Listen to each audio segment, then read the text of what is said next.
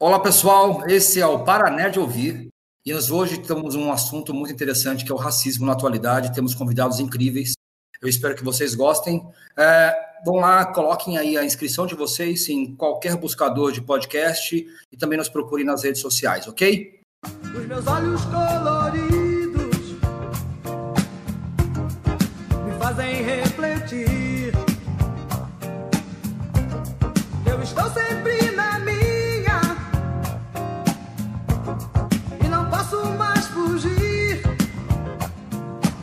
sou Cleber Valentim, estou em Vinhedo, São Paulo. E a injustiça em qualquer lugar é uma ameaça à justiça em todo lugar. Bom dia, boa tarde, boa noite. Aqui quem fala é o Anderson, direto de Nova York. O racismo é a prova do quanto ainda somos primitivos. Bom dia, boa tarde, boa noite. Aqui quem fala é o Henrique França, falo direto de Salvador. Um sorriso negro traz felicidade. Bom dia, boa tarde, boa noite. Meu nome é Aldo Gonçalves, falando diretamente de Salvador, Bahia. Estão matando gente, estão matando a negra gente inocente. E lê. Bom dia, boa tarde, boa noite. Está falando é Marcos Bastos, direto de Salvador, Bahia. O que me preocupa não é o grito dos maus, e sim o silêncio dos bons. Martin Luther King. Bom dia, boa tarde, boa noite. Eu sou Alex da Bahia. Como o nome já sugere, estou falando de, da Bahia, da cidade de Salvador. E eu quero dizer a todo mundo que o futuro precisa ser negro. Pessoal, vocês estão observando que hoje a gente tem um sotaque todo especial, a gente tem um sotaque da Bahia. A gente tem um pessoal todo, todos os nossos convidados estão no, na mesma região, estão todos eles na, no nosso estado mais negro do Brasil, ou mais preto do Brasil. E isso faz com que a gente se sinta emocionado, porque de alguma forma a gente está conversando aqui de São Paulo, de Nova York e com Salvador, com, creio eu, que o país mais, o estado mais representativo do Brasil em relação à raça e talvez o estado que também mais brigue por causa da nossa, da nossa concepção de cor e que mais sofre com racismo no Brasil. Então, acho legal a gente prestar atenção nessas dicotomias entre relação aos estados, em relação a países, porque cria para a gente também uma percepção de como que são as regionalidades da, da, do racismo no Brasil. Passo mais fugir, cabelo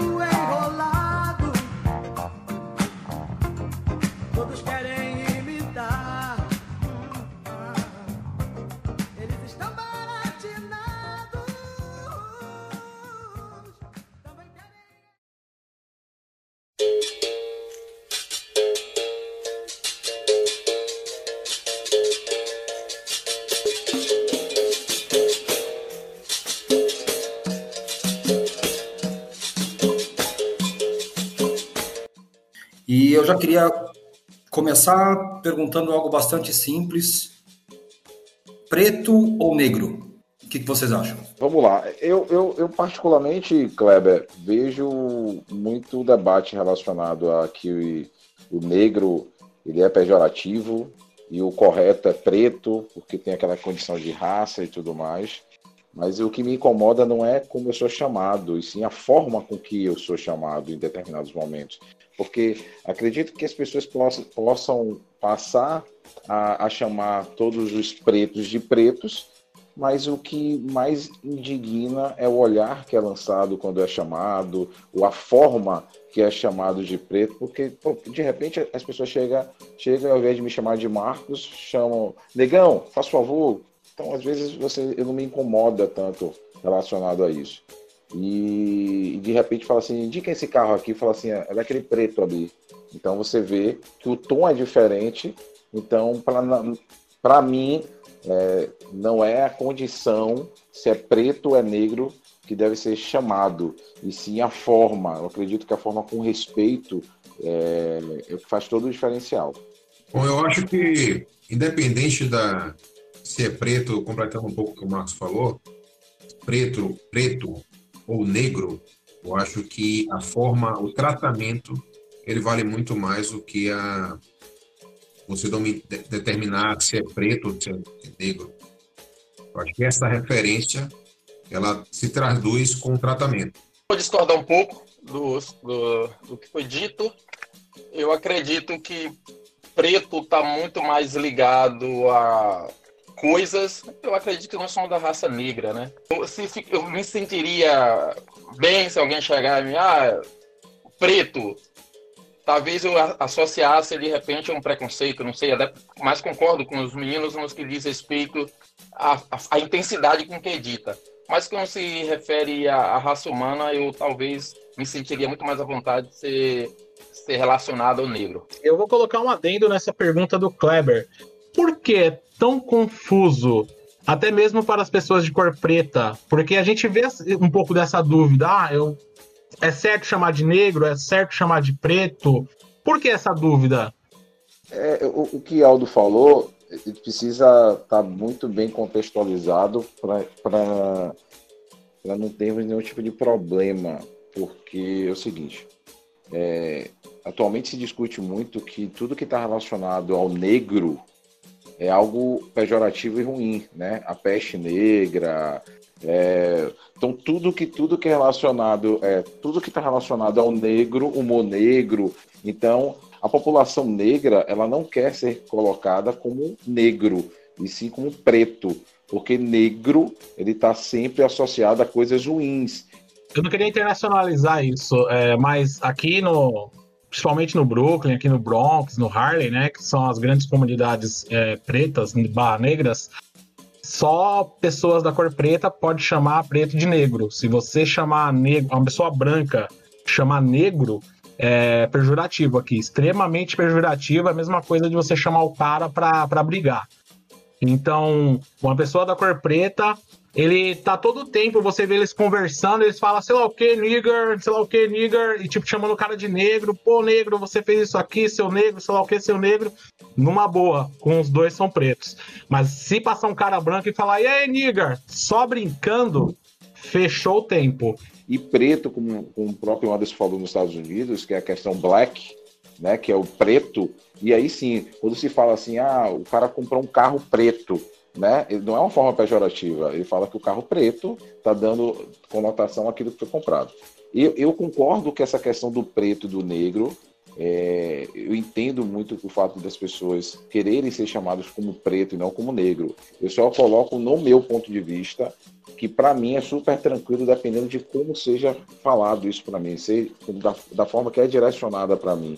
Mas é, eu entendo muito essa luta esses questionamentos que são feitos que a população preta quer ser chamada de preta e não de negra. Combater o racismo é, é o racismo tem várias frentes de combate e uma delas é combater a língua, porque a, a nosso, o nosso dicionário é muito racista e no dia a dia a gente fala palavras racistas que nem percebe, mesmo nós que somos negros, às vezes reproduzimos palavras racistas, né?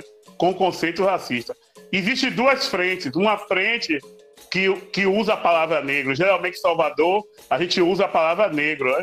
Tem orgulho de ser negro. O Ilhaê, uma banda negra. Né? E aí, o, é, Salvador, a cidade mais negra fora da África. Mas a Rio e São Paulo ressignificaram a palavra é, negro, né?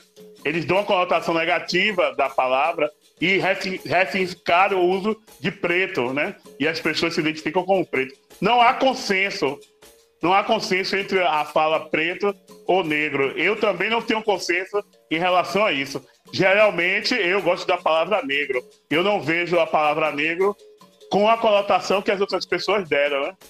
E a palavra preto, para mim, já tem uma, uma, uma coisa pejorativa. E aí é complicado definir isso. O principal mesmo é que a palavra seja usada com respeito. Quando me perguntam isso, uma pessoa branca me faz essa pergunta, eu sempre digo: você vai me chamar de preto e eu vou decidir se eu vou lhe abraçar ou lhe processar. Então, a fórmula é essa daí. Muito boa. Também, realmente, de verdade, tanto faz. Eu tenho até preferência que me chamem de negão, porque eu acho que é muito mais carinhoso para os meus amigos me chamarem assim. Mas eu venho observando algumas coisas e a gente tem que meio que fugir do estereótipo. E, e uma das coisas que a gente precisa fazer é não ter rótulos ruins. A gente já tem um estigma muito grande na sociedade por, por causa da nossa cor e por causa da diferença que a gente tem na grande maioria das pessoas. Não estou falando dos negros, não, porque a gente de alguma forma teve oportunidade para estudar, a gente teve oportunidade para chegar a algum lugar, a gente teve oportunidade de, de alcançar cargos interessantes em algumas empresas, e de alguma forma a gente tem que construir, fazer parte da construção do futuro dessa raça, do futuro do, das nossas famílias, do futuro das pessoas que pensam nisso, né, que de alguma forma tem correlação com isso. E negro, ele era usado para qualquer inimigo na época medieval, na época de, de antes da, da, da, da, extradição do comércio humano é, feito da Europa para as Américas. Pelo português, o índio era chamado de negro. Por quê? Porque ele tinha pele escura. Então, qualquer raça que tivesse uma cor um pouco diferente da cor do português, da cor do espanhol, da cor do francês, do inglês, de qualquer um do povo, povo europeu, todos para eles eram negros. Então, é, se a gente parar para poder pensar em escravidão e pensar nas palavras, na etimologia das palavras, preto e negro até se confunde quando você procura o significado da etimologia. As pessoas não sabem o que significa uma coisa ou outra. Então, é uma questão de escolha. A gente quer ser chamado por aquilo que os brancos nos chamaram sempre, ou a gente quer escolher o que, que a gente quer ser chamado. E qual é a melhor palavra para poder explicar isso? O que, que a gente é? A gente é preto, a gente é negro, a gente é inimigo, a gente é só um ser de, de pele parda, ou a gente tem uma raça? Porque o branco também é uma cor comum, é branco, não é alvo. A gente não chama, não chama eles de alvos, a gente chama eles de brancos. Apesar de ter pessoas que chamam-se alvo, né? Eu acho tão primitivo a gente ter que, pleno século XXI, a gente ter que escolher, sabe, termos para ser chamado, ah, ele é preto, ele é negro, ele é pardo, ele é não sei o quê. Caraca, velho, dá uma raiva, porque nós todos somos seres humanos, cara. Não interessa. Ele é o Aldo, ele é o Marcos, ele pode ser verde, pode ser azul, pode ser rosa, eu não ligo. O, o, o que é difícil para as pessoas entenderem isso, esse pensamento primitivo, sabe? Quando a gente vai estudar a palavra, a palavra, né? Aí você vê que as duas têm basicamente quase o mesmo significado. E aí já, hoje já me trouxeram dados de outro significado que eu fui no dicionário e não encontrei. E aí a gente fica nessa celeuma, mas eu acho, eu acho que não, não é tão relevante isso. É mais a forma mesmo como eu vou lhe chamar. É como você mesmo falou, a gente tem que entender a nossa língua para poder não se, não se colocar em situação de, de inferioridade, nem minorizar a nossa, a nossa raça como um todo. Se você for para a África, esse conceito de preto não existe de preto e negro. Esse conceito foi inventado pelos homens brancos, né? E aí é, eles criaram esse conceito. E aí eu, é, eu tenho um debatido com algumas pessoas de Angola, e aí eu, num processo de entender como é a visão deles em relação ao racismo. Até os dados que eu tenho, é, provavelmente no dia 22 eu estou fazendo uma live com o professor de História Africana para poder ele trazer esses dados para eu entender, porque eles não têm essa conotação que a gente tem aqui lá. É porque eles não, eles não se, eles se enxergam enquanto povos, não tem essa questão de negro e branco. É, essa é uma invenção que o homem branco trouxe para aqui e criou, né? E ele, quando ele usa a palavra negro, preto ou o que quer que seja, é para animalizar, inferiorizar e colocar na condição de animal e ele de superioridade. Então, existe isso. Agora a gente precisa, já isso foi criado e a gente precisa se entender, né? Porque o certo seria a gente se identificar enquanto povo brasileiro, mas não existe isso, porque tem uma falsa democracia. Somos divididos em pretos, pardos, brancos e, e as milhões de cores que foram criadas, né? Porque tem maninho cor de disco, é, é, é, é leite queimado, é, é, é moreno, é, tanta coisa que se criou, porque as pessoas fogem. De, o Brasil é um país sem identidade racial. Porque a gente foge da, da, da identidade é, da descendência africana, a gente foge da descendência indígena. Ninguém quer ser preto, ninguém quer ser indígena, ninguém quer ser pardo. Então há um conflito, né? As pessoas precisam se, se, se é, entender que o país é, vem de uma mistura e que a gente tem uma identidade que ninguém pode se autotitular de branco ou de negro, porque é uma mistura. Mas socialmente a gente sabe que é branco e que, e é, e que é negro. Só que é por essa falta de identidade, essa falta de identidade, não. por essa negação da identidade afro e indígena, todo mundo quer, a maior, grande maioria que não tem consciência, quer ser branco. Então, você vê que entra no conflito. Tem pessoas que aí você pergunta, porque é, é autodeclaração. Até no dados do IBGE você se autodeclara. Eu não posso dizer que você é negro se você se enxerga como branco. Mesmo na minha visão, ficando estarrecido às vezes, olhando assim, dizendo, meu Deus, tem que resgatar esse cara aí, porque ele tá equivocado. E tem um outro ponto, só para dar um adendo aí para vocês, tem um, um, dado que saiu do IBGE também, eu vou deixar todos esses links é, na descrição do canal para quem estiver ouvindo, que nos últimos sete anos as pessoas que se declararam pessoas da cor preta aumentaram 32%, por, 32 no Brasil. Então, esse é um dado feito de 2012, e aí 2018 se estagnou, e agora em 2019 voltou a aumentar. Eu acho que é, quando a gente ouve dizer 32%, parece que é bastante coisa, né? Mas só são das pessoas que se declararam ter a cor preta. Não quer dizer que as outras pessoas, ou até elas mesmas, não têm um preconceito intrínseco dentro delas ainda sobre isso.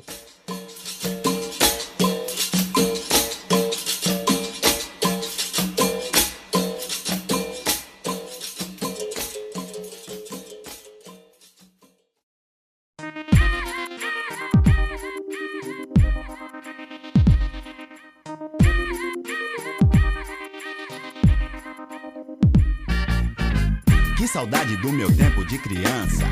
Quando eu ainda Bom, tem uma história é, que eu vi na internet, depois vocês até comentam, não queria fugir o tema.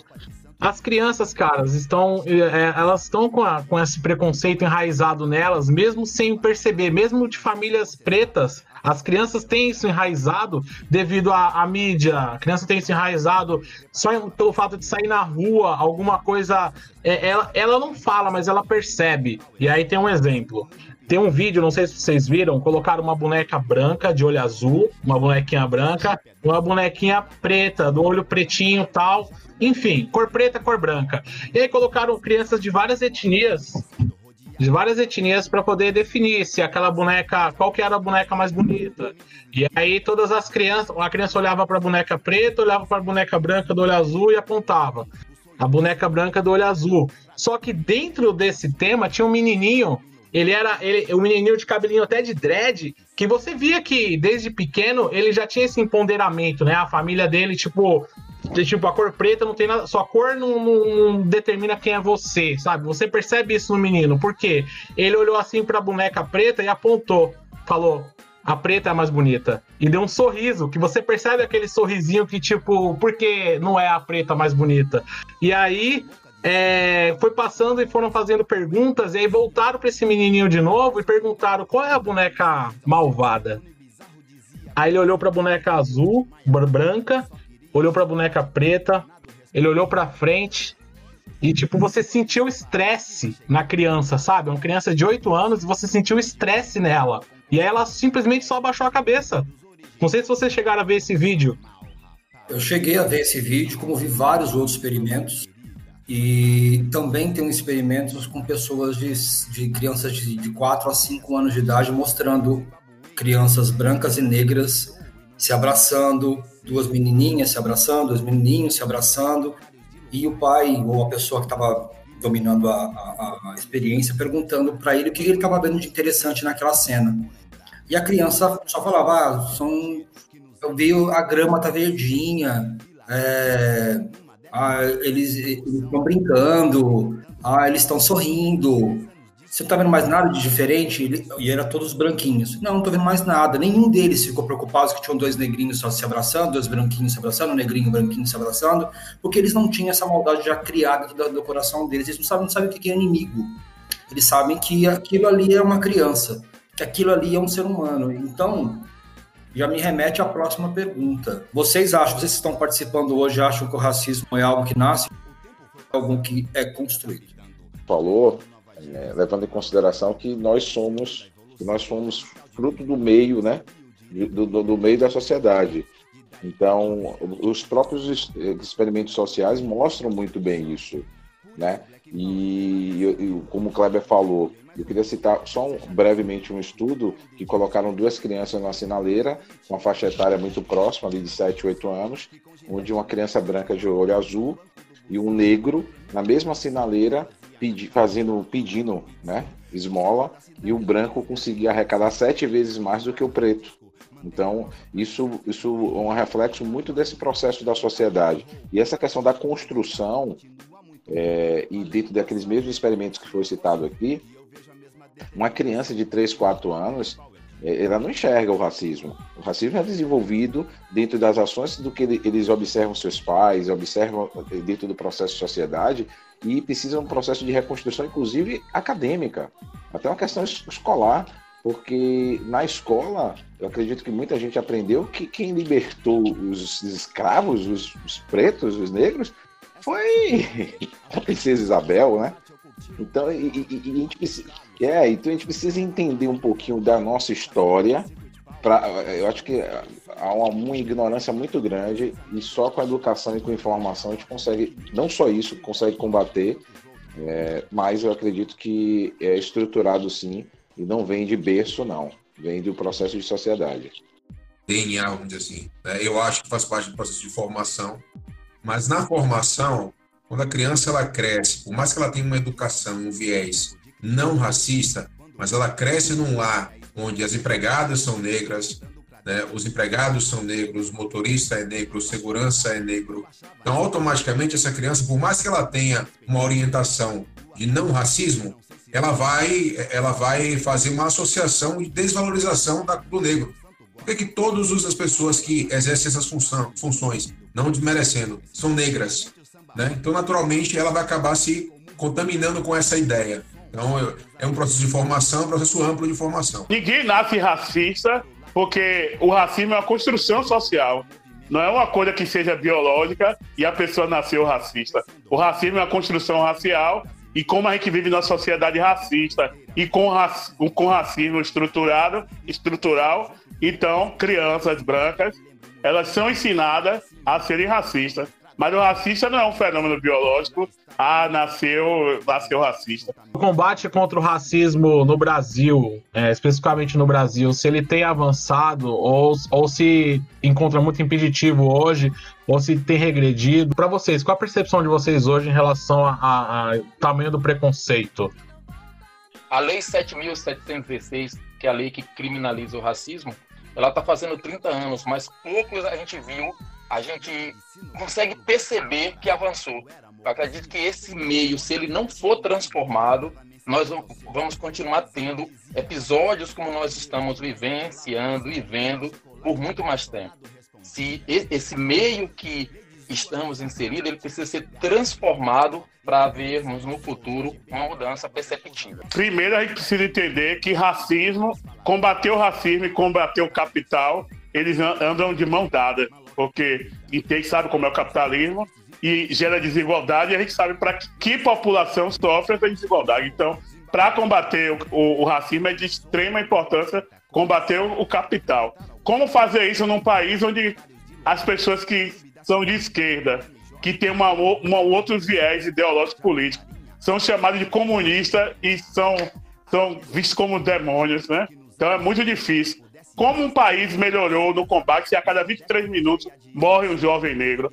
A questão é que o processo histórico do Brasil e dos Estados Unidos é diferente. Você vê que o cara morreu lá, George Floyd, aí muitos brasileiros indo pra rua dizer que vidas negras importam. E nesse mesmo período da morte, teve criança morta dentro de casa pela polícia.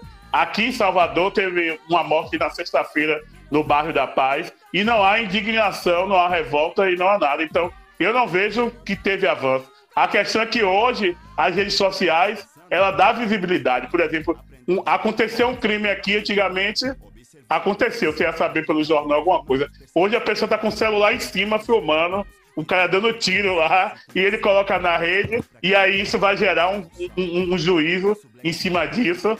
E então, essa é a diferença. Mas as pessoas negras continuam sendo mortas a cada 23 minutos. Eu não vejo mudança. O que acontece é acessos, né? Alguém que rompe o cinturão que é imposto a gente.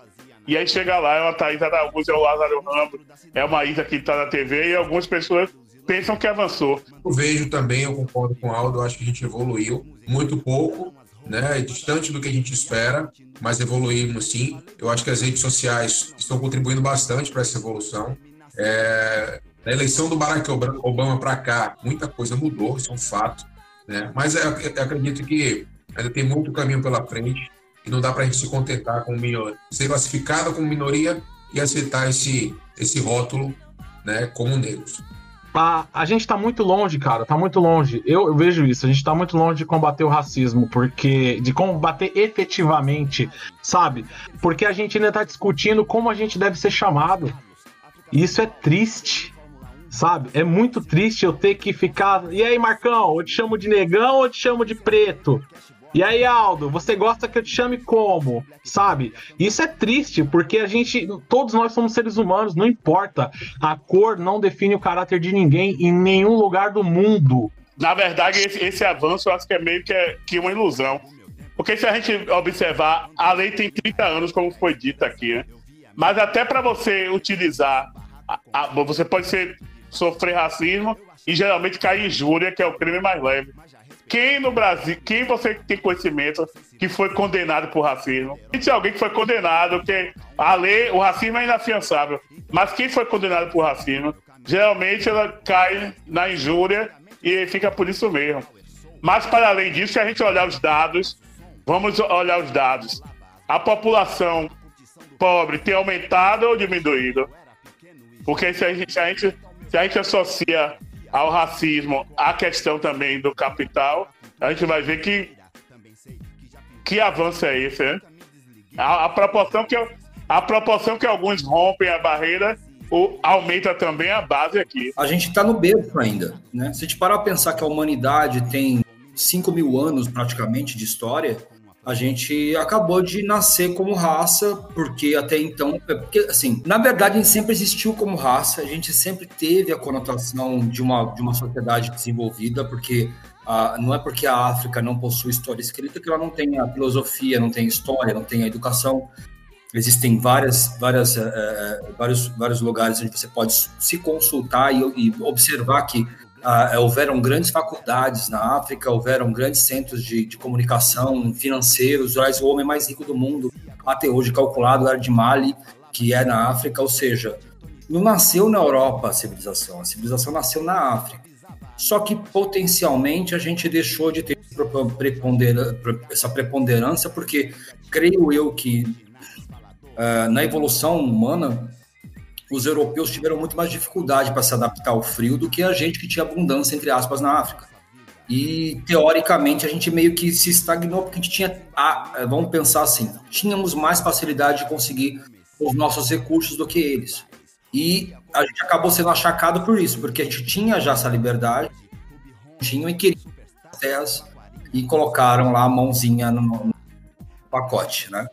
Ou seja, tínhamos sim é, desenvolvimento, tínhamos sim é, educação, tínhamos sim nossa própria religião, mas em algum momento a gente perdeu essa identidade para o povo que tinha escrita e ficamos para trás.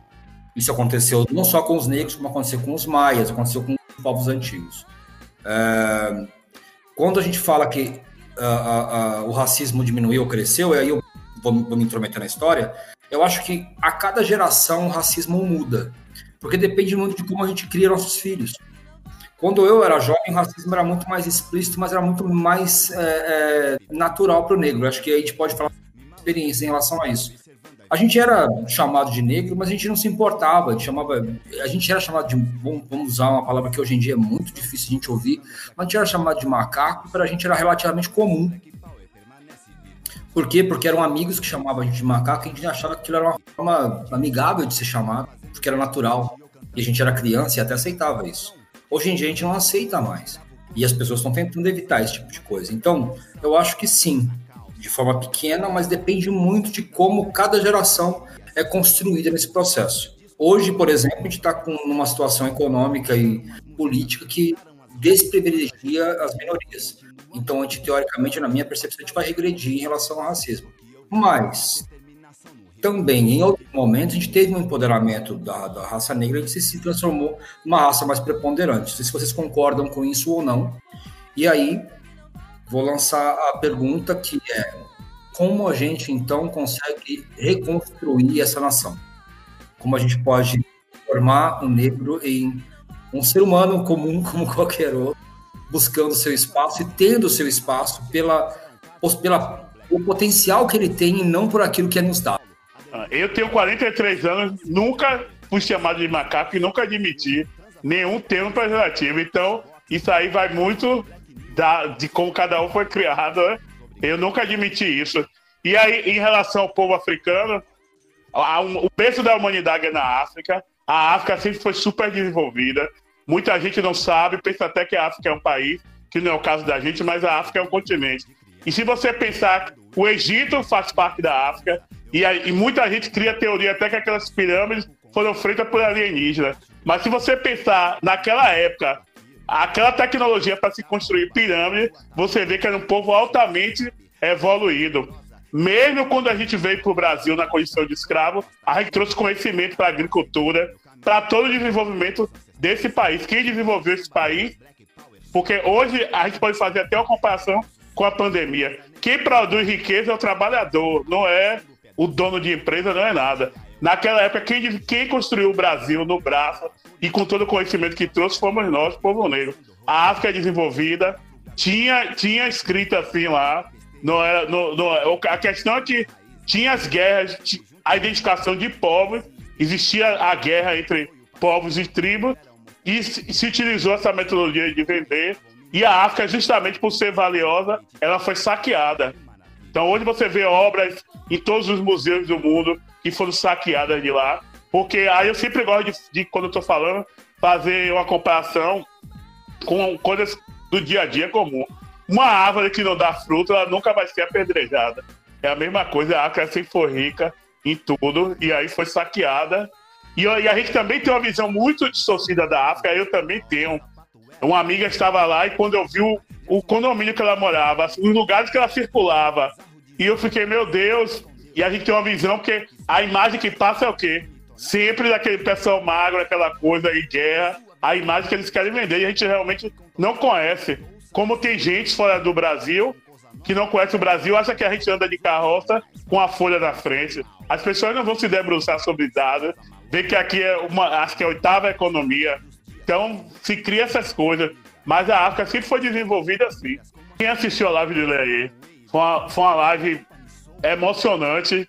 Acho que as pessoas se emocionaram. Eu mesmo chorei até de emoção. Foi uma live muito bonita, uma live com figurino, com tudo muito bem pensado. Foi a melhor live que esse país já produziu. Porém, em números, tinha, não, não, não sei se chegou até onde eu acompanhei, não passou de 8 mil pessoas assistindo. E aí eu questiono como uma banda dessa, né? Com, que a gente conhece a história, quem não conhece, vai lá, ele vai deixar aí disponível a história do Ilhaí para quem não conhece saber.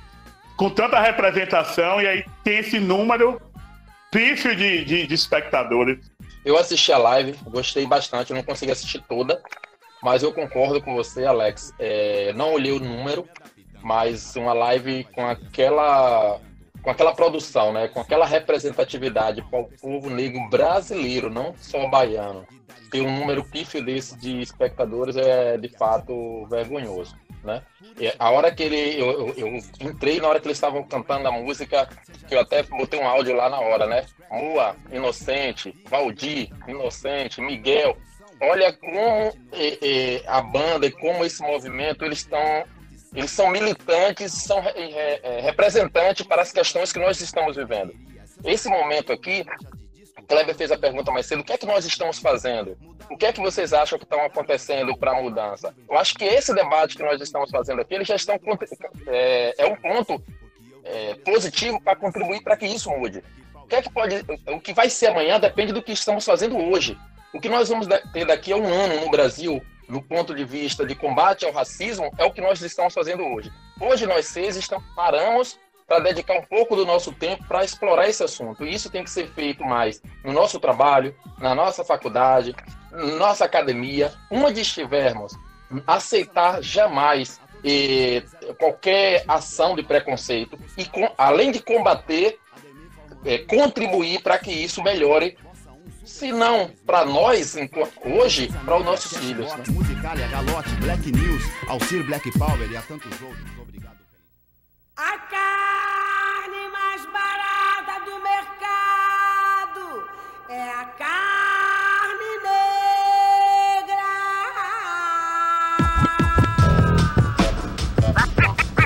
Tá ligado que não é fácil, né, mano? É, mano. Hoje domingo eu estava no YouTube e eu percebi o seguinte, por exemplo. Eu tava assistindo um programa que não tinha nada a ver com nada.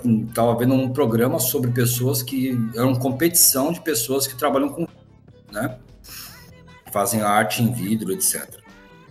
A gente teve três chamadas para live de Sandy Júnior no mesmo programa. Um programa de sete minutos, teve três chamadas para live. Minha esposa falou, cara, que que é isso, cara? Tá o tempo todo o comercial, era todos os canais que eu entrava, era Sandy Júnior, a live dele. Eu fiquei sabendo do, do, do da live do Ile, aí hoje por vocês. Eu não fiquei sabendo por nenhum outro canal. A gente não tem esse espaço, o negro ele não tem essa, essa capacidade de se é, colocar na mídia de uma forma um pouco mais clara. É falta de dinheiro, é falta de investimento, é falta de exatamente de adesão. As pessoas não assistem as lives de, de programas de produtos negros. O negro não assiste o material que ele próprio cria. Isso Aliás, a gente para poder pensar, essa geração ela está menos engajada do que a geração passada?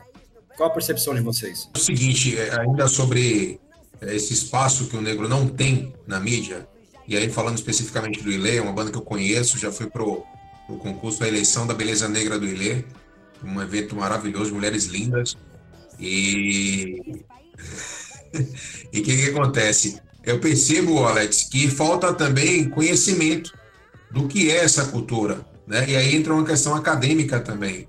Então, é, as crianças elas não são, elas não têm essa educação de cultura, do que é a banda, do que, que de como funciona, da importância. Não se tem essa, essa informação da importância, da relevância desse evento, né? Seja negro ou branco. Então, assim, falta essa informação também, né? E há de fato uma estrutura aí, uma um, uma parede, né? Que impede da gente evoluir nesse aspecto.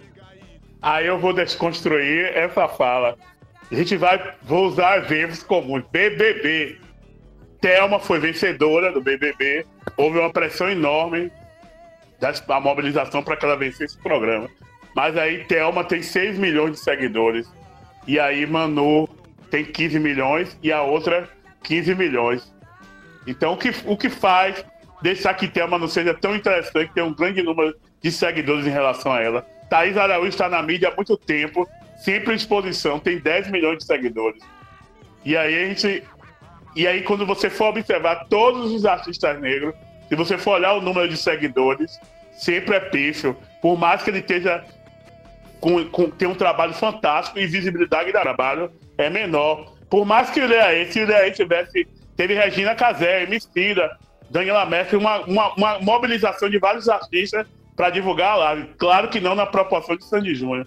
Mas mesmo que ficasse na Globo a semana toda falando que ia ter live do aí, as pessoas não iam assistir.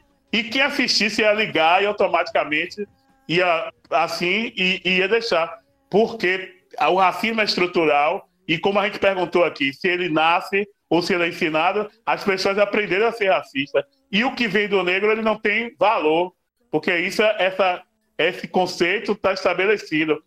Tanto que no Carnaval de Salvador, quais são os blocos que precisam de apoio do governo para desfilar? Olodum é uma banda internacional. Olodum é a maior banda desse país. Olodum conseguiu trazer Michael Jackson, outra, chamar a atenção de outras celebridades fora do Brasil. Mas Olodum todo ano vive o dilema de desfilar ou não. E a, as marcas, elas não querem associar a marca a, a uma banda negra. Né? Porque é uma banda negra, é um bloco de gente negra. E aí elas não querem fazer essa associação. Eu vou dar um exemplo que ocorre aqui, vou aproveitar a oportunidade até para denunciar. Tem uma marca de cerveja que patrocina o Samba da Feira todo domingo. O Samba da Feira é aqui na frente de São Joaquim. Quem não conhece, pesquisa aí o dia Feira de São Joaquim vai ver o que é o Samba da Feira. A marca da cervejaria patrocina e ela não quer que isso seja divulgado. Ela não associa a marca dela ela não bota uma lata gigante, uma placa lá, ela não quer associar, patrocina, porque ela tem interesse em que aquele público passe a consumir a cerveja e ela venda mais, mas não quer associar a marca àquele evento de pessoas pretas dentro de uma, de, um, de uma feira com aquela estrutura que é. Só que as pessoas brancas né? E eu vou colocar no modo geral, economicamente rica, aquela pequena porcentagem que tem toda a riqueza do mundo, essas pessoas determinam quem é que vai subir, quem é que vai descer, quem é que vai ficar estagnado. Ontem mesmo, ontem mesmo, de ontem para hoje, o Elon Musk dormindo, ele conseguiu aumentar o faturamento em 6 bilhões de dólares. Eu queria que alguém procurasse, quem está ouvindo o podcast, se tem algum outro negro que é de qual foi a fortuna que aumentou em quanto? O negro que teve o maior aumento foi quanto comparado ao Elon Musk?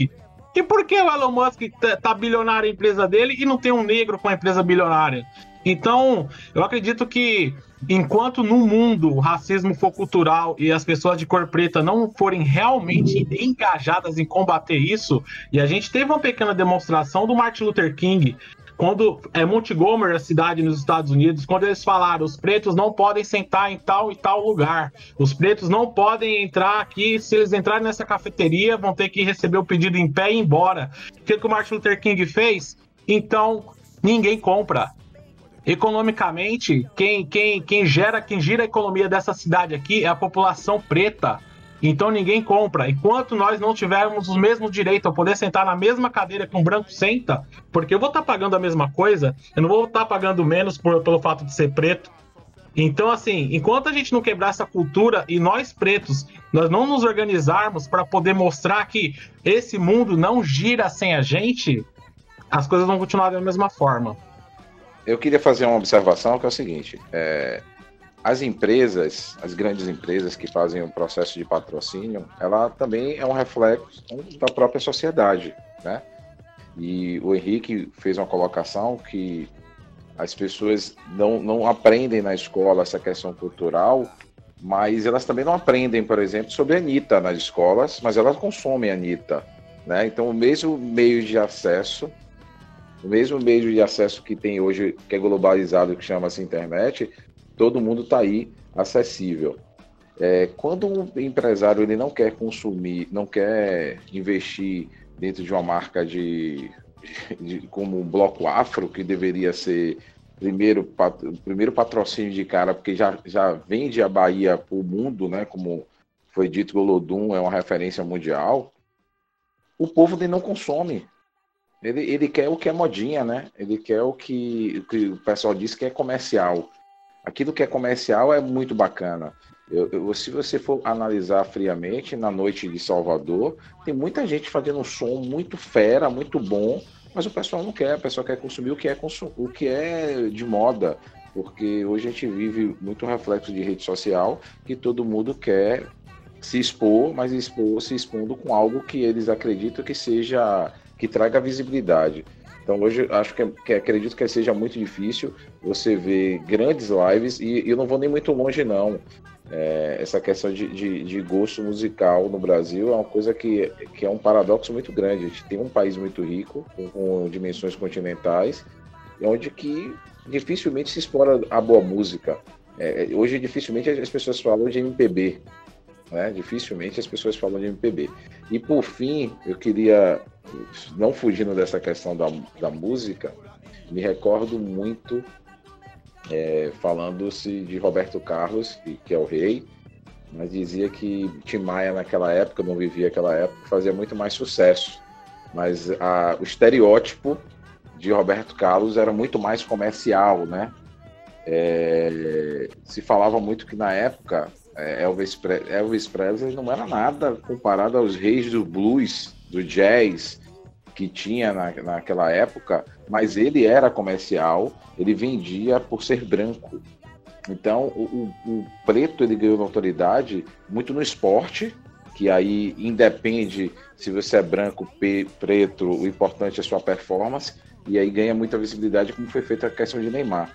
E que ainda teve uma polêmica muito grande aí de Felipe Neto, querer questionar porque Neymar não levantou a bandeira é, em defesa do em combate ao racismo.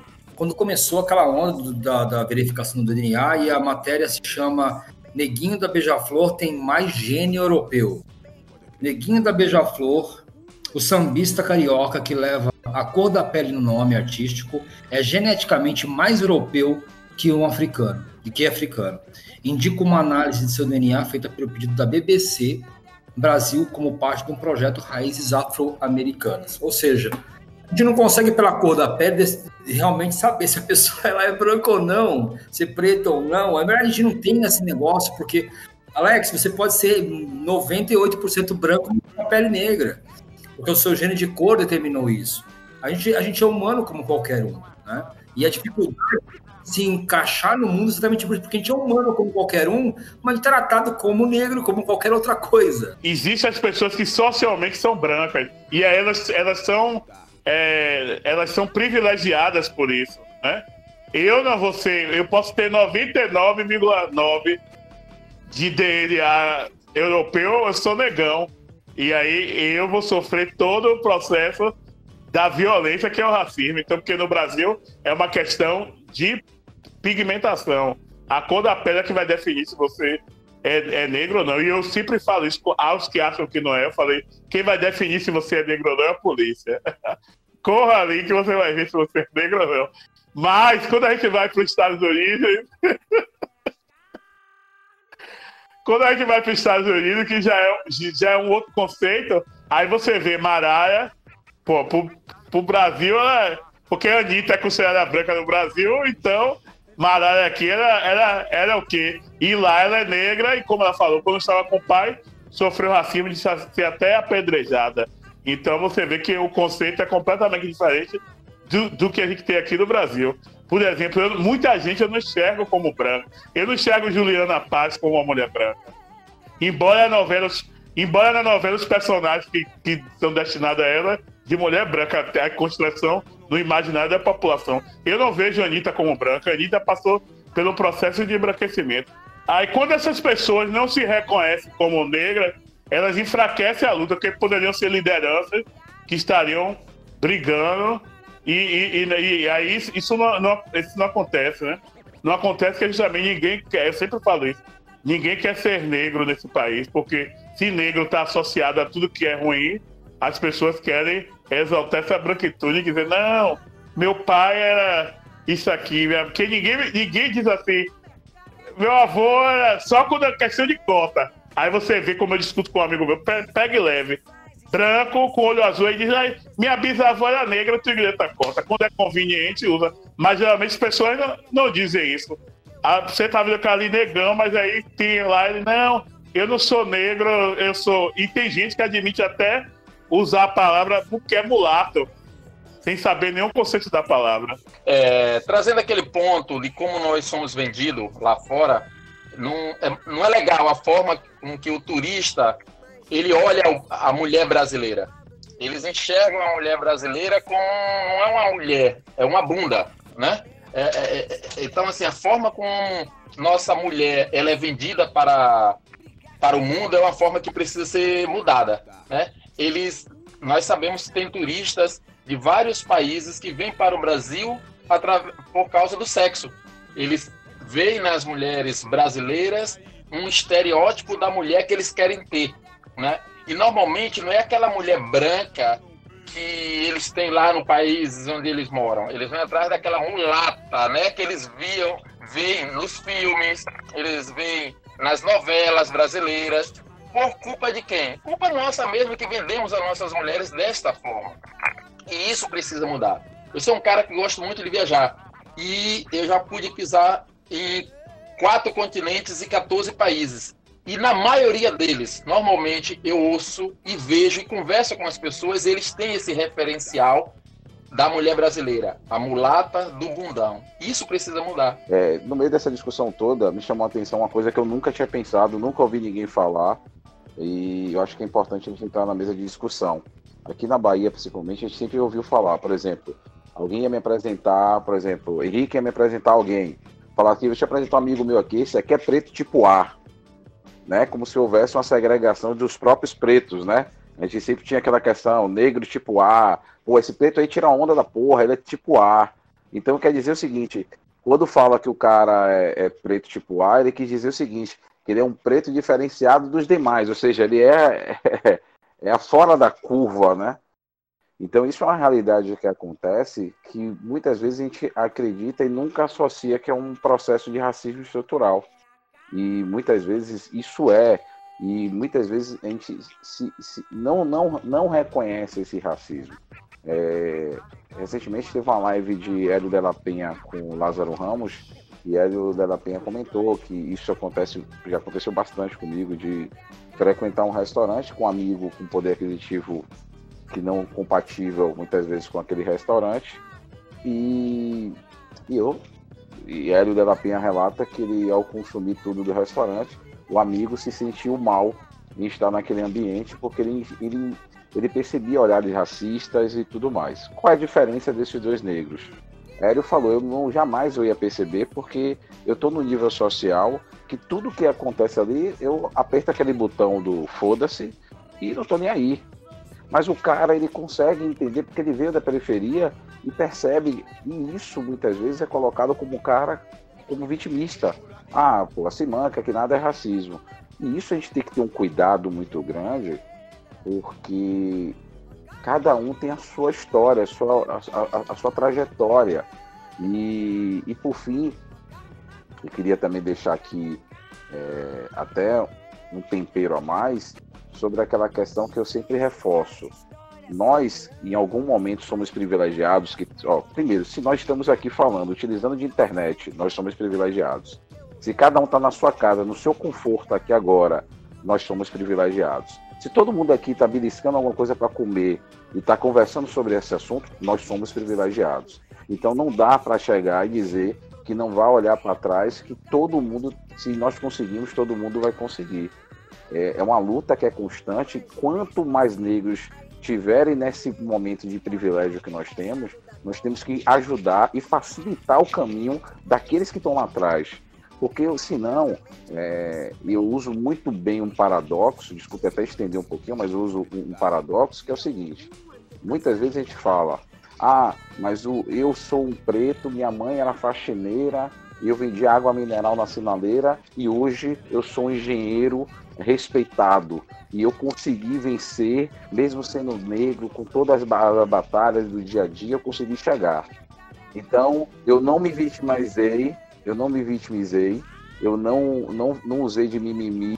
Então, assim, nós temos aquela cultura de dizer, ah, mas é, o, o, negro que hoje é privilegiado, mas veio de baixo, né? Ah, mas é, o negro, ele, se ele ficar olhando muito para trás, é, não se reconhecer, se vitimizar, não melhorar sua autoestima, ele não vai vencer. Se não tem condição de estudar, ele tem que correr atrás e tudo mais. É, eu sempre uso essa, essa, essa tese, né, de falar o seguinte: imagine nós, se um engenheiro bem sucedido, um cara que é diretor de uma empresa, e falasse assim: eu consegui chegar até aqui, minha mãe era empregada doméstica, eu consegui chegar até aqui com muito suor, então qualquer preto consegue chegar. Beleza. Basta você ter seu filho e você mesmo tendo condição, não dê a ele condições, porque você não teve condições e vamos ver se ele vai conseguir chegar. Isso é utopia, ninguém vai fazer isso. Todo mundo vai dar ao seu filho o que você não teve, ou seja, você vai dar a melhor. Né? Se pega Aldo, eu que sou pai, Kleber, todo mundo, acredito que a luta de nossos filhos é metade do caminho, porque a outra metade nós já, já conseguimos dar educação de qualidade, alimentação, coisas que a gente não tinha na nossa infância. Agora, imagine, eu pego aqui Aldo, um cara de sucesso, como todo mundo aqui, é, que tem a, com a sua história, eu conheço muito bem a história dele. Imagine que Aldo teve que construir a vida dele toda para conhecer 14 países. O filho dele no, no, início da caminhada dele já conhece no mínimo três, quatro países, porque o pai deu isso a ele, conseguiu conquistar para poder dar a ele. Então a história dele já é contada o seguinte: antes mesmo de ele entrar no mercado de trabalho, ele já fala: já conheço quatro países, eu estou indo bem. E onde que Aldo, na mesma idade que ele, conseguia ter isso? Então, assim, a gente tem que construir um caminho, um terreno melhor para os negros que estão vindo de lá para cá.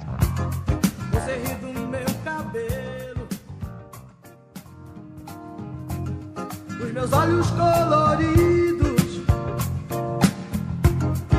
me fazem refletir. Qual é o custo que vocês pagaram até hoje para estarem onde vocês estão, para conseguirem alcançar a, a, posição que vocês alcançaram, já que a gente de alguma forma tem muito mais dificuldade para poder chegar nesse, nesse patamar? No meu caso em específico, uh, o preço que eu paguei foi o preço do esforço né? Eu não, sendo muito sincero contigo, eu passei por, por situações de racismo, várias na minha vida, é, situações delicadas, né, que me fizeram, é, me trouxe um certo sofrimento, mas eu correspondi tudo com muito esforço, com muita dedicação e com um objetivo em frente. É óbvio que é, nada justifica o fato de eu ter um, a cor da minha pele, o fato de eu ter uma cor de pele, né, é, me, me diferenciar das outras pessoas. Não só pelo fato de ser negro, eu tenho que passar por mais dificuldades, eu tenho que passar por mais sofrimento para conseguir alcançar os meus objetivos. Nada justifica o fato de ter uma cor de pele diferente. E aí, entrando, aproveitando a, a, o ensejo, é, eu vejo que, eu entendo que o grande problema hoje do racismo, e eu vejo poucas pessoas falarem sobre isso, combater isso. Existe um, um padrão para tudo. Existe um padrão para um diretor de uma empresa, ou seja, existe um padrão pré-definido. Esse cara tem que ser branco, alto, loiro, dos olhos azuis e ter alguma descendência internacional ou coisa parecida. Ele não pode ser um negro da favela, de um bairro humilde, estudou no colégio público, buscou conhecimento, se diferenciou e é um cara, um super executivo. Não pode. Existe um padrão pré-estabelecido. É, uma atriz, ela não pode ser uma negra, né? Ela não pode ser uma negra bonita, os cabelos enrolados, encaracolados, porque existe um padrão de beleza para a atriz e fazer sucesso. Né? Um cantor, existe um padrão. Então, assim, o problema é, é, é esse padrão. Eu vejo muito pouca. Eu acho que a gente combate muito pouco esse padrão. Então, começa nesse padrão, não tem que existir padrão. O fato de da minha cor da pele ser diferente da sua não quer dizer que eu sou melhor ou pior do que você. Então, eu acho que um dos grandes problemas da sociedade hoje é essa, esse padrão, esse, esse estereótipo, e no final acaba aí é, acentuando ainda mais a questão do racismo. 70% da população pobre, gente, é negra. Né? Quando você parte desse pressuposto e você percebe que o negro ele ascendeu a um patamar, ele descolou da pirâmide e ele ascendeu a um patamar diferente dessa percentagem aí, você pode ficar perguntando assim: o que é que ele fez de diferente? Né? É, qual o custo? Eu acho que essa é a pergunta do Kleber. O que é que fez você é, descolar um pouco lá da pirâmide? Velho, eu posso te garantir que o preço daqueles que saem do, do ponto 1 para chegar ao ponto 8 ou 9 é um preço muito caro. É, na faculdade onde eu estudei, com 40 pessoas na sala, três eram negras. Isso é que nós estamos falando que 70% da população pobre é negra. Logo, nós estamos dizendo quem é que está nas universidades. Quem é que está se qualificando para um futuro ser o chefe, o líder? São os brancos. Ao longo da história, isso sempre ocorreu. Quando eu terminei a minha graduação, eu dentro de mim, eu sempre tive um conformismo, um conformismo muito grande de querer chegar a algum lugar. Então fui fazer meu, minha pós-graduação em marketing e gestão de pessoas. Na sala tinha 32 pessoas, eu era o único negro. Quando eu terminei a pós-graduação, eu fui dar aula em uma universidade aqui de Salvador chamada Unijorge. Dei aula nessa universidade durante cinco anos. No hall de professores, tinha eu e mais um, de um universo de mais de 18 professores que eram negros. Então, gente, o preço de um negro ascender uma posição social, ele é muito alto. Ao longo dessa, dessa caminhada, e a esteira que pavimentou o negro chegar a um determinado ponto, ela é de muitas lutas, muitas batalhas. É, você muitas vezes você se sente mal, você está na sala, você está num hall de uma reunião de MEC, no qual você é o único negro, e você fica assim fazendo uma auto, autoanálise. Feliz por você ter chegado, mas pergunta, por que isso aqui não pode estar um meio, pelo menos equilibrado? Poderia ter pelo menos aqui cinco. Não, você tem um. E aí eu quis me qualificar mais, eu me matriculei no mestrado. Aí pronto. Meu amigo, cada vez que vai subindo a pirâmide, você vai tendo menos negros representando. Na sala de mestrado, tinha em torno de 30 pessoas. Eu era o único negro. Então, na medida que você vai subindo a qualificação, a quantidade de negro que acessa essa qualificação, gente, é muito baixa. E é por isso é por isso que quando você vai para um, é, um cargo de chefia, um cargo de liderança, um cargo de executivo, você não vai ver a representatividade branca. Porque é, a, a dificuldade para o, o, o, negro acessar a educação hoje no Brasil é muito alta. É muito difícil. Então, o negro que chegou em algum lugar, ele pagou um preço muito grande, um preço muito árduo. Eu acreditava que o racismo era coisa superada, porque coisas que eu vivi na minha época, você falou de dificuldade, eu não tive muita dificuldade na vida. Então, eu, eu, eu entrei, eu entrei na faculdade com 17 anos, formei, logo após virei funcionário do Estado e estou aí até hoje. Não enfrentei algumas barreiras, né? Porque a questão econômica, às vezes, favorece um pouco.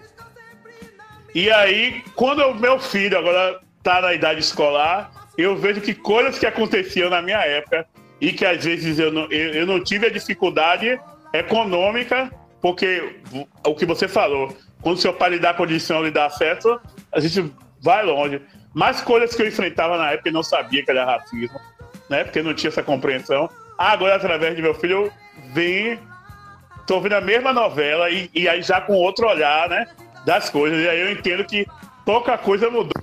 Aí eu fico me perguntando, rapaz, como é que pode passar tantos anos e as mesmas coisas se repetem? Então o racismo, eu me distraí um período, né? Porque o racismo é uma luta diária, tem que ser diária, uma luta diária e constante. A mudança, eu acredito que a gente tem que promover ocupando os espaços de poder. A cidade de Salvador, é uma cidade de mais de 80% da população é negra ou parda. Se eu não me engano, o número é, chega a 82,9% e nós só temos três vereadores negros. Bom, é, concordo com, com, o posicionamento do Alex. Eu acho que está todo mundo farto de conscientização. Né? Acho que as pessoas já estão mais do que conscientes.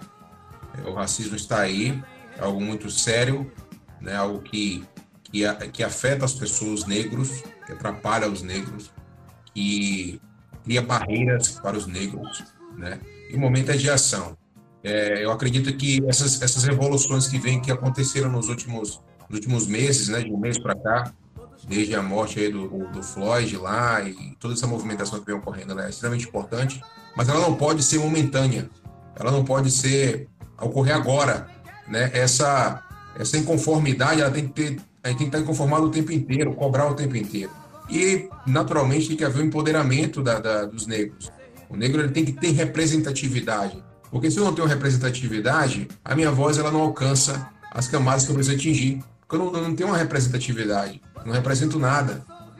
Eu não estou lá no holofote.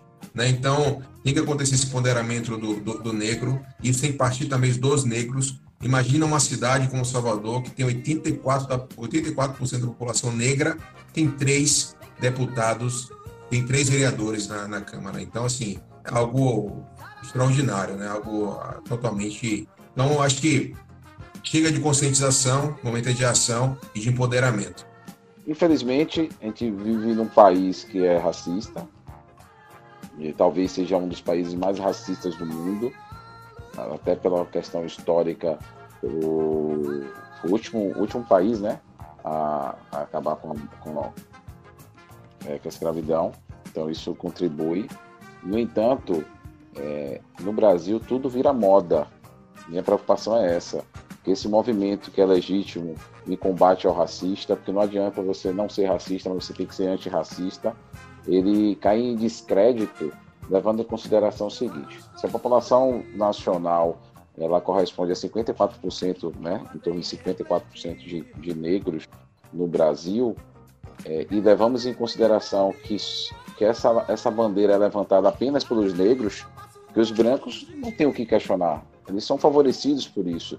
Imagine vocês, imagine vocês, se o Clodoaldo comentou que na faculdade dele só tinha apenas três negros, né? na Câmara de, dos, dos, Vereadores de Salvador só tem três negros. Vocês acreditam que se, se o número de negros aumentar, vai tirar uma fatia dessa parte branca? Então acredito que isso dificulta cada vez mais, porque existe uma resistência do outro lado que levanta sempre aquela bandeira de dizer que é mimimi, que o pessoal está reclamando sempre de, de, de causas que não são legítimas. E isso a gente também encontra muitas vezes. Pô, eu, há menos de um ano, eu fui fazer uma análise das empresas em que eu trabalhei e, e percebi que eu era, eram poucos negros no cargo de liderança. Né? Mas eu sei que as empresas fazem um procedimento legítimo mas até pelo, pelo, pelo skill da vaga. É, outro dia, um, um, grande amigo meu falou o seguinte: E eu custei acreditar no que ele falou, né? Mas eu, me deixou muito, muito reflexivo. Que foi o seguinte: ele falou assim, Marcos, eu sou executivo de negócio da empresa, não sei falar inglês, não tenho pós-graduação, no entanto, teve abriu vaga para a empresa no mesmo cargo que o meu, exigindo inglês e francês, inglês e francês, pós-graduação. É, e era o mesmo cargo que eu, que, que, que eu nunca precisei falar nenhum outro idioma aqui dentro. Isso é uma forma de segregar, porque, como o Aldo falou, quanto mais cresce na pirâmide, né, mais difícil você encontrar negros. Então, não é uma forma direta, mas uma forma indireta de, de segregar. Então, acredito que para nós combatermos é, é, o racismo, que já é algo difícil, a gente vai precisar discutir isso mais vezes. Vai ter que ter dois, três, quatro, cinco podcasts como esse para tratar sobre esse assunto. Isso tem que ser revisto nas escolas, desde, desde, desde ali do processo de alfabetização, quando foi inserido a história né, ali na primeira série, no primeiro ano, se discutir sobre isso e falar um ponto de vista dos pretos sobre toda a história do Brasil, porque a história do Brasil ela é contada pelo viés português, né? Da, e isso dificulta muito depois do crescimento se o ser humano dentro da sua formação não tiver um viés ideológico muito agudo e que ele possa ter acesso à educação, é difícil ele desgarrar desse passado. Tem uma frase do Tony Robbins que diz, diz o seguinte: para fazer mudanças profundas em sua vida, você precisa de inspiração ou desespero. Inspiração nós temos os negros que ao longo de, dos tempos pavimentaram essa estrada que nós estamos até hoje. Né? Nós temos grandes nomes, Martin Luther King, nós temos Barack Obama, se for para falar de negro contemporâneo. Nós temos vários negros que servem de inspiração. E desespero, gente, a gente está vivendo no momento. Chega de ver negros morrendo nas favelas, confundido com bandidos. Existem bandidos brancos, existem bandidos negros. Chega de a gente tipificar que todo bandido ele é negro. Se você vê uma moto, você está em um bar e você vê uma moto parar em cima de você, se for dois negros, você já se desespera, sai correndo, você tem medo isso já é, sai de você de forma natural. Logo você associa que aquelas duas pessoas em cima de uma moto ele vai te roubar. Então, assim, chega da gente perceber isso, chega da gente ver isso, chega da gente sentir isso. Eu acho que para um futuro melhor, a gente precisa pegar o desespero que a gente está vivendo hoje com a morte de pessoas inocentes, com, inocentes como, por exemplo, Moa, Valdir, Miguel, Marielle, Zumbi, né? George Freud, que essas pessoas ele, eles nos sirva também de inspiração, mas além da inspiração, ele nos mostra um desespero que estamos vivendo num momento para transformar isso, né? São pessoas que não podemos deixar que a morte delas tenha sido em vão. São militantes, pessoas que não gostariam de ter morrido da forma que elas morreram. Tem um, eu, eu postei um, um vídeo essa semana no meu canal, Aldo Gonçalves, lá no YouTube que fala o seguinte: de boas intenções o inferno está cheio.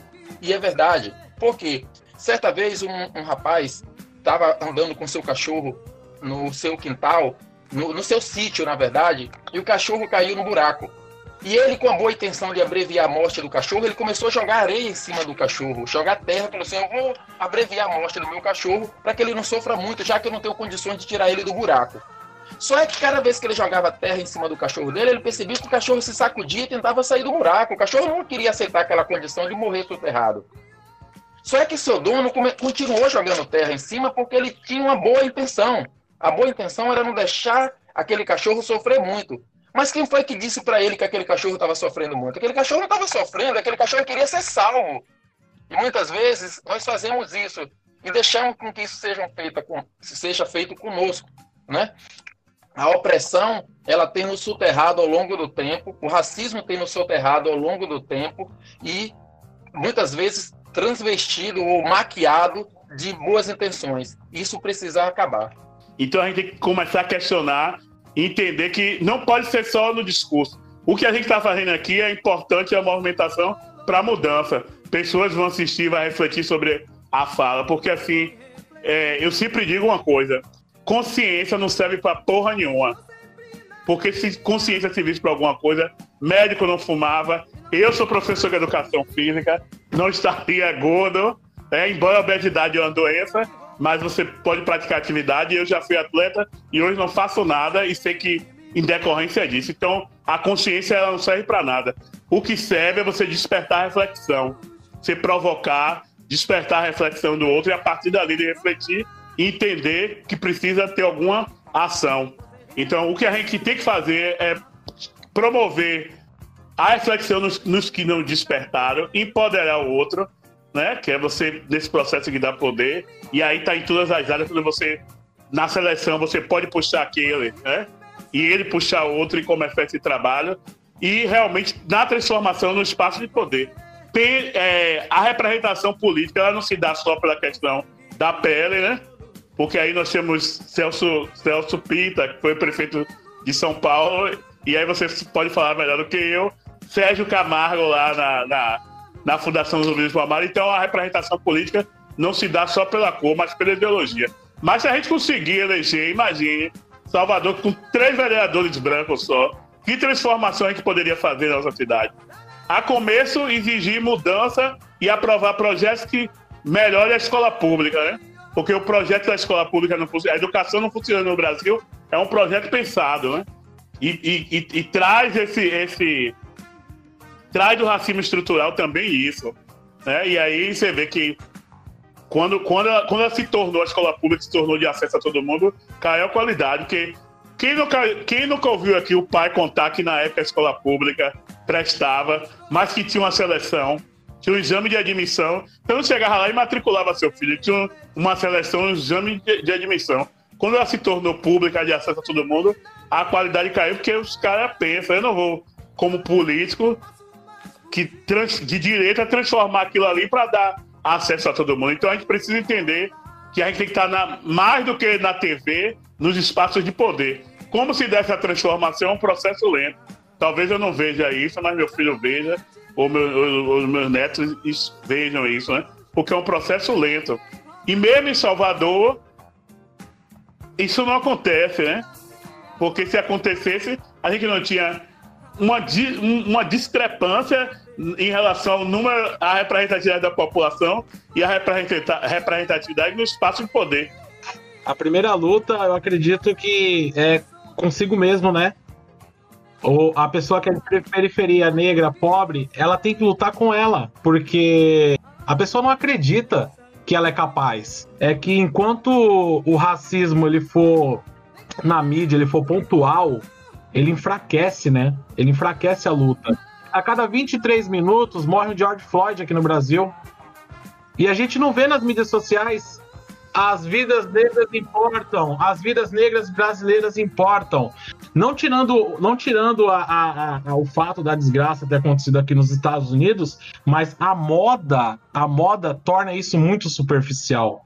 Isso é triste, porque a gente tem uma sociedade, principalmente a sociedade negra, que ela não é engajada na causa, na luta. A realidade é essa, porque igual aquela live que o Alex colocou lá, que tinha 8 mil pessoas. Caraca, meu. Qual é a população da Bahia, Marcão? Sim, Anderson, a população da Bahia é em torno de 15 milhões de baianos e trazendo dentro de uma proporção para a população de Salvador, está em torno de 2,6 milhões de soteropolitanos. É, eu acredito que o racismo no Brasil é cultural, cara. Isso vem de berço, sabe? Porque é difícil, meu. Como é que pode a própria população preta, negra, cara, ter preconceito com a própria cor? Como é que pode uma criança nasce e ela não acredita que ela vai ser chefe, ela vai ser funcionário pelo resto da vida? Porque economicamente são as pessoas que que tem menos, que tem, que não tem um trabalho relativamente que paga bem, economicamente ela não consegue adquirir cultura melhor do que, do que uma pessoa de, nível, de cor branca. Economicamente, ela não vai estar nas melhores escolas, nos melhores cursinhos, ela não vai ter a mesma oportunidade. E isso é triste, porque o próprio Estado sabota o seu povo. Porque a maior parte da população brasileira é população da cor preta, cara. São pardos e pretos, não são brancos.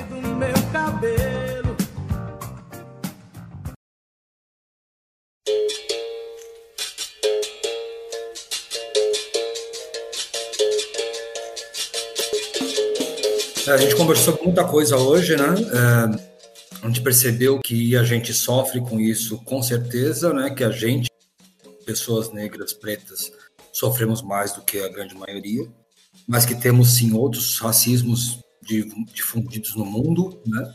Contra pessoas asiáticas, contra pessoas indígenas, contra pobres, contra mulheres, contra homossexuais, contra uma série de minorias, mas que de alguma forma a gente precisa se destacar, de alguma forma a gente precisa mudar esse conceito.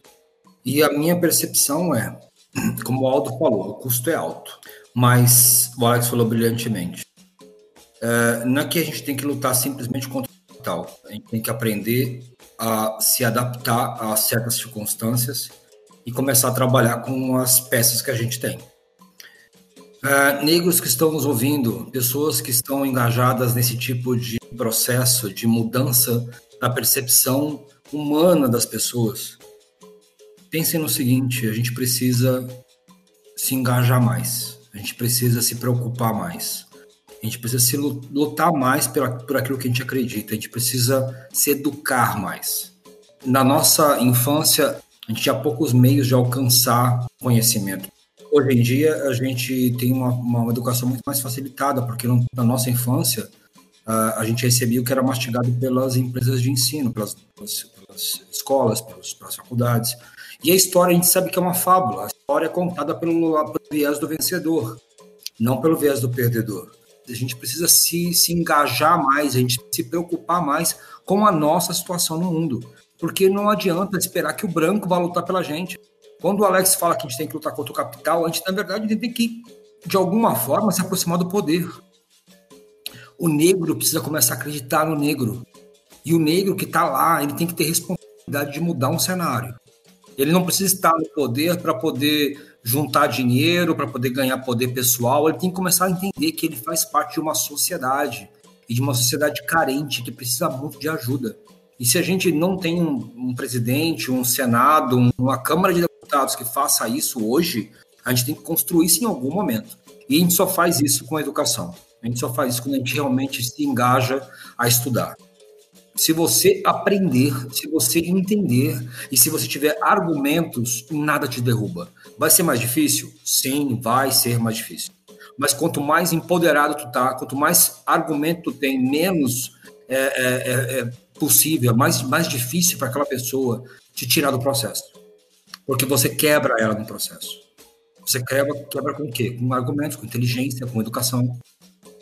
Na, na Assembleia Legislativa do Estado, eu acho que só tem dois deputados negros. Então, acho que a, a, a mudança tem que se dar por aí mesmo, através do processo de ocupar os espaços de poder e esse trabalho que a gente faz, né, educando os nossos, e aí criar o conceito que na África tem, que aqui a gente se individualizou, né? Então você cuida do seu filho, mas não cuida do vizinho. Só que é um processo coletivo. Eu não chego a lugar nenhum se eu não tiver cercado, amparado. Eu não, te, eu, eu não teria voz se eu não estivesse aqui com vocês, a gente fazendo coro, e que essa voz vá aumentando. Né? Porque o racismo está aí para tentar, como barreira. Eu vou usar até um exemplo agora. Eu é, criei um. Criei não. Idealizei um, um, um, um desafio, que aí todo mundo, vocês sabem aí que ganhou as redes e aí meu perfil ficou exposto em rede nacional lá no Instagram. E, exposto em rede nacional. Na Record aqui passou de manhã, meio... ah, não pode falar emissora, né? Na TV local passou de manhã, de tarde e de noite. E no outro dia também. Depois foi para um outro programa de canal fechado. Passou em rede nacional, o perfil exposto. Sabe qual o número de seguidores? Eu acho que não chegou a 50 pessoas que entrou, adicionou e foi procurar saber o que era porque o tema não é interessante. O processo de mudança é doloroso. As pessoas não querem discutir racismo. O Brasil prefere colocar para baixo do tapete e fingir que, que, que existe uma, uma democracia racial e que tudo é lindo e maravilhoso. E às vezes as pessoas colocam que a questão é social. E aí um amigo meu falou: não existe racismo, é a questão social. Eu disse: embora fosse uma questão social, seria um problema também. Ele só que o racismo está pautado na cor. Neymar já sofreu racismo, Lázaro Ramos, Thaís Araújo, então não é uma questão financeira nem de visibilidade. A pessoa que é racista, ela vai discriminar. Você pode vir coberto de ouro, ela enxergar ali, ó, um pedaço da pele negra, ela vai lhe discriminar. Quero agradecer o convite de você. Eu falo muito, igual metralhador. Eu quero agradecer o convite de vocês, adorei participar. E acho que isso daria até mais de, uma edição dessa. A gente pode marcar uma outra para falar da nossa experiência. Quem quiser conhecer o projeto lá do desafio ou quiser me seguir, meu Instagram é Alex da Bahia. Chega lá, segue. No Facebook também e no Twitter também. E é isso aí. Espero que essa sementinha aqui ela possa se transformar numa coisa maior do que o que ela já é. E agradecer a todos vocês e desejar um, um, bom dia aí. Queria agradecer pelo convite. Foi muito bacana estar com vocês aqui, uma honra estar com vocês. Queria dizer para a população negra, para todos os negros, que lutem pelos seus direitos, nem mais nem menos, mas que lutem pelos seus direitos, que busquem um protagonismo. Com esforço e dedicação, a gente vai longe. Comece acreditando no seu potencial, acreditando em você, acreditando que a cor da sua pele não vai lhe diferenciar nem diminuir você em, em nada, em nada que você buscar. Então, é, mais uma vez, obrigado. Uh, espero voltar, tá? Foi muito bacana. E tamo junto. Um abraço. Gostaria de agradecer ao canal Para Nerd Ouvir pelo convite, principalmente pelo tema escolhido. É, temos que fortalecer cada vez mais as discussões e o debate sobre o assunto, não levar isso como modinha, levando em consideração que há um manifesto mundial em função depois do que aconteceu nos Estados Unidos. E nós sabemos que no Brasil, principalmente, é um dos países mais racistas do mundo, onde o racismo ele é velado, esse racismo ele é estrutural e precisamos nos policiarmos cada vez mais e isso é um combate diário. Né? E essas discussões são muito importantes para repensarmos sobre os nossos comportamentos diários. E, e, a luta continua. É uma luta diária que, com muitos esforços é, principalmente daqueles, daqueles que nós julgamos que são os pretos privilegiados, da, da mídia, que muitas vezes não fornece esses espaços, mas que hoje começa a repensar. E repito, não adianta ser não ser racista, mas precisamos ser cada vez mais antirracistas e não permitir que o racismo se prolifere no Brasil e no mundo. Então, primeiro agradecer aí o canal Para Nerd Ouvir, pela primeira vez aqui com vocês. Fiquei muito grato pelo convite. Tivemos discussões aqui de alto nível. Queria aproveitar para deixar uma frase aqui também, que para alcançar voos mais altos, você primeiro precisa tirar o pé do chão. Eu tirei o meu pé do chão e estou muito feliz, me acho, me considero né, um negro muito feliz e realizado na minha profissão, na minha vida profissional, no meu casamento, na minha família. E sei que você que está me ouvindo aí, que é negro, ou que seja branco também, é, você pode chegar. Você pode chegar onde você quiser, basta você acreditar em você. Se você acredita em você, ninguém vai te limitar. O céu é o limite para ti. Mas acredita em você e rompe todas as barreiras que forem colocadas à sua frente. Você pode, você quer e você vai conseguir. Tá bom? É, quem quiser me quem quiser me achar aí, é, eu estou no arroba Aldo Gonçalves, oficial, é o meu Instagram profissional aí. Você pode encontrar também no meu canal, tem um canal no YouTube chamado Aldo Gonçalves, no qual eu convido as pessoas a pensar. Então, é pense. Então, deixa aí com vocês essa mensagem. Vamos pensar, minha gente. Um abraço. Meus áudios também estão disponíveis, estão disponíveis também aí nas plataformas de áudio também. Pode acessar através do Aldo Gonçalves. Eu quero agradecer a todos vocês pela não participação, mas pelo bate-papo, né? Porque amigos não participam, né? Eles convivem. Então agradeço muito a todos vocês que participaram, que conviveram, que estão convivendo com a gente aqui. Quero deixar mesmo brigadão de coração. É, foi muito importante essa pauta, esse debate e que a gente continue é, diariamente com as nossas lutas, um pedacinho de cada vez, um passo de cada vez, a gente vai conseguir mudar todo esse cenário aí no mundo. Obrigado. E quem quiser me seguir também, é o canal, fazer o jabá do meu canal, né? Quem quiser me seguir aí, eu tenho o Papo de América no YouTube, vocês podem seguir também lá. E no Instagram também é Papo de América. E é isso aí, o podcast para nerd ouvir. Valeu, Kleber. É, temos muito que falar sobre isso ainda, não só sobre percepções atuais sobre o assunto, mas sobre historicamente o que isso representa, e eu acho que a gente pode ainda conversar sobre isso em algum momento. Eu quero muito falar sobre o continente africano e sobre tudo aquilo que ele representou na história, e eu acho que vocês podem agregar muito. E eu quero agradecer a todo mundo que está ouvindo a gente, obrigado por estar tá aí. Eu quero agradecer a todo mundo que está ouvindo a gente. É, por favor, entrem em contato, coloquem nas observações, mandem mensagem.